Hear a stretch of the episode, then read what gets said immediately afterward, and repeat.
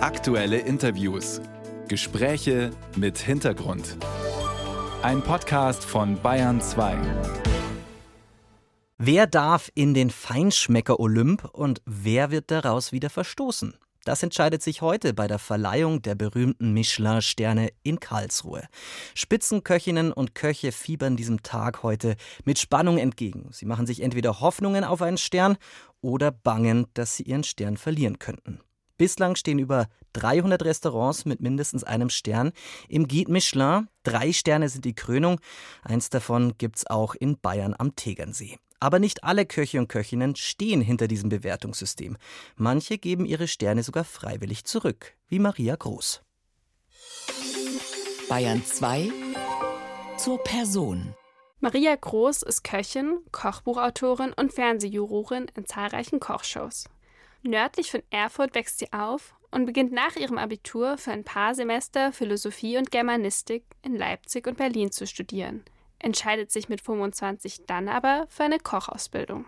Nach mehreren Jobs in der Schweiz kehrt sie nach Thüringen zurück. Dort wird sie Küchenleiterin in einem Erfurter Restaurant, wo sie sich schon bald ihren ersten Michelin-Stern erkocht. Mit damals 34 die jüngste Sterneköchin Deutschlands. Doch nach drei Jahren zieht sie die Reißleine gibt ihren Stern zurück und eröffnet mit ihrem Mann ein eigenes Restaurant in Erfurt. Das Motto: regional, bodenständig und nachhaltig statt Druck und Sternezirkus. Und Frau Groß ist nun zu Gast in der Bahn 2 Radiowelt. Einen schönen guten Morgen, Frau Groß. Ja, guten Morgen, hallo.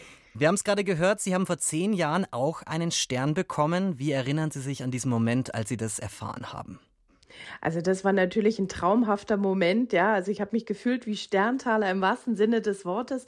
Und es ist wirklich eine, ja, ein Moment in meinem Leben gewesen, der wegweisend war für alles, was ich dann später noch erleben durfte. Auch ein Türöffner natürlich. Inwiefern? Also man hatte ja erstmal früher immer Idole kulinarisch gesehen und mit denen wurde man ja dann plötzlich auf ja eine Stufe gebeamt, wo man dachte, oh mein Gott, die kannte ich sonst immer nur aus teuren, luxuriösen Kochbüchern und plötzlich wurde man in einem Atemzug mit einem Giganten erwähnt, ja? Also ich hatte früher viele Idole, mit denen ich plötzlich in einem Raum stehen durfte, ja? So, so muss man sich so vorstellen, wenn man glaube ich als Musiker seinen ersten krassen Hit hat und dann plötzlich in die Hall of Fame mit aufgenommen wird, ja. Und doch haben Sie diesen Stern zurückgegeben. Warum denn? Ja, also ich glaube, das ist eine sehr persönliche Entscheidung gewesen. Dadurch, dass ich ein Typ bin und meine Freiheit mir oft wichtiger ist wie Status quo, habe ich mich eigentlich in meiner persönlichen Entwicklung plötzlich dabei beobachtet, dass ich viele Mechanismen übernommen habe, die meine Chefs früher hatten und ich irgendwann einsam und allein in meinem Küchenbüro schlicht gemerkt habe, dass ich mich eigentlich von allen Werten entferne, die mir früher wichtig waren.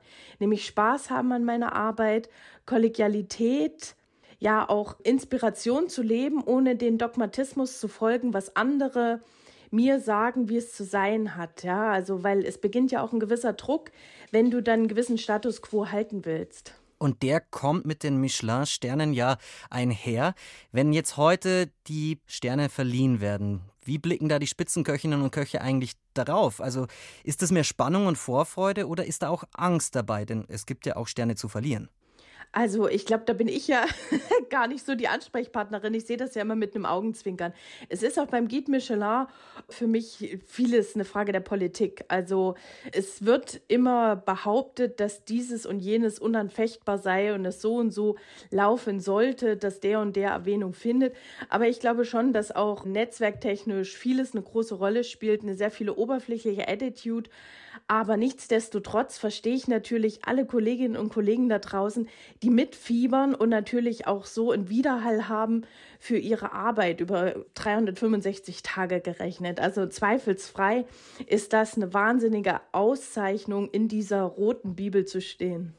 Merkt man denn als Gast denn eigentlich einen Unterschied zwischen einem Ein-Sterne- und einem Drei-Sterne-Restaurant? Also außer am Preis? Also tatsächlich ist es gar nicht unbedingt manchmal die Preisdifferenz. Du merkst es an vielen Sequenzen. Ein Einsterner kann schon noch verspielter und weniger dogmatisch sein. Und wenn du wirklich oben zur Creme de la Creme gehörst, merkst du natürlich, die Gerichte werden diffiziler. Auch der Service ist wahnsinnig intensiv. Also man muss es sich als Gast so vorstellen, dass der Service tatsächlich schon ahnt, was du im nächsten Moment als Gast möchtest. Das ist manchmal fast gruselig, wenn du tollen Service hast, aber natürlich auch für mich als Gastronomin ein Highlight zu sehen. Ja, was Wunderbares zu erleben.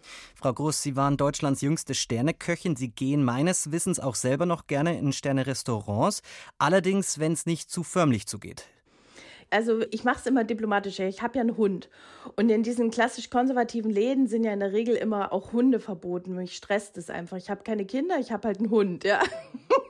Und so hat sich das eigentlich so bei uns sehr konzentriert darauf, dass wir natürlich glücklicherweise auch die Beobachtung machen, dass viele moderne Läden sich natürlich dahingehend auch öffnen. Ja, und dass es für mich auch entspannter ist, wenn ich weiß, ich kann in meiner Freizeit sein, wie ich bin. Und dazu gehört eben auch der zweite Teil von mir und das ist mein Pudel. Aber nichtsdestotrotz mache ich mir auch manchmal die Mühe, einen Hundesitter zu suchen für die Läden, wo ich normalerweise nicht reinkäme mit meinem, mit meinem Hündchen. Aber tatsächlich nehme ich es auch, ja, wie soll ich sagen, natürlich mit einem viel schöneren Grundbeat hin, wenn ich einfach willkommen bin mit meinem Hund. Ja, zumal wir haben ja selber Gastronomie und da ist man sowieso dran gewöhnt, dass der Hund auch mal Sendepause hat und sich schlicht hinlegt. Aber ist das Casual Fine Dining, wie man sagt, wirklich auch ein Trend? Also, dass es auch ohne Dresscode und ohne Krawattenpflicht ins Sternerestaurant geht? Also ich glaube, das ist ja nicht nur ein Trend, das ist ja mittlerweile, würde ich behaupten, fast Standard.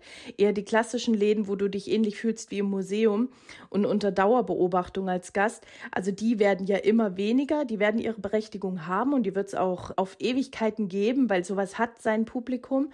Aber ich glaube, Casual Fine Dining ist der neue Standard, weil man natürlich in der Leistungsgesellschaft permanent akuten Druck hat im Beruf, im Privaten und da möchtest du an dem Ort, wo du dich kulinarisch verwöhnen lassen willst, nicht auch noch wieder wie in der Schule behandelt werden, sondern willst dich auch mal zurücklehnen, auch mal vielleicht ja, über was Banales lachen, ohne dass du das Gefühl hast, dass Porzellan wackelt oder jemand fühlt sich gestört im Restaurant. Man will nicht immer in der Abendrobe im Restaurant sitzen, sondern lieber auch mal ganz leger in der Stretchhose hinten bequem die Beine übereinander legen und sich einfach nur auf Entfernung zubrusten. Also ich glaube, das ist so eine Zeitgeistfrage wo man einfach sagen muss, man will einfach auch mal Freizeit haben, mhm. aber nicht auf gutes Essen und gutes Trinken verzichten. Deshalb glaube ich schon, also Casual Fine Dining, das ist der neue Standard. Wenn wir die Spitzenküche in Deutschland anschauen, dann gibt es derzeit etwa 16 Sterne Köchinnen. So viele wie noch nie zuvor, muss man dazu sagen. Dennoch ist die Zahl im Vergleich zu den Sterne-Köchen, das sind über 300, erstaunlich gering. Woran liegt es nach wie vor? Ja, also ich glaube, es ist wie in vielen anderen Branchen auch, wo wir Frauen einfach noch quasi unterrepräsentiert sind, natürlich, dass die Möglichkeit, wahnsinnig erfolgreich zu sein und gleichzeitig ganz vorne mitzuschwimmen, ist natürlich eine wahnsinnige Fokussierung bedarf. Und wenn du dich fürs Muttersein entscheidest, gerät das natürlich in gewisser Weise in eine Schieflage, weil die Strukturen einfach so gemacht sind, dass wir so eindimensional strukturiert sind und einfach eine Mannigfaltigkeit in unserem Beruf aktuell noch nicht leben. Es wird zum Teil drüber geredet, es gibt relativ gute Ansätze in modernen Betrieben, gerade in Hotelbetrieben, irgendwie eine Infrastruktur zu gestalten, die familienfreundlicher ist.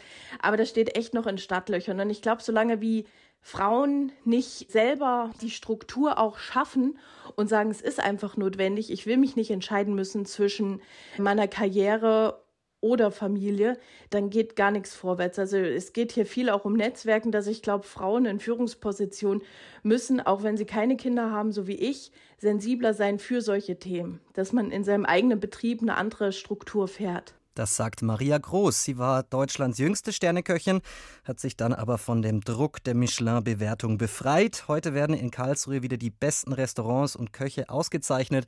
Und Maria Groß geht, wie wir gerade gehört haben, auch gern mit dem Pudel ins Sternerestaurant. Vielen Dank für Ihre Zeit und das Gespräch. Ja, gerne. Bis bald.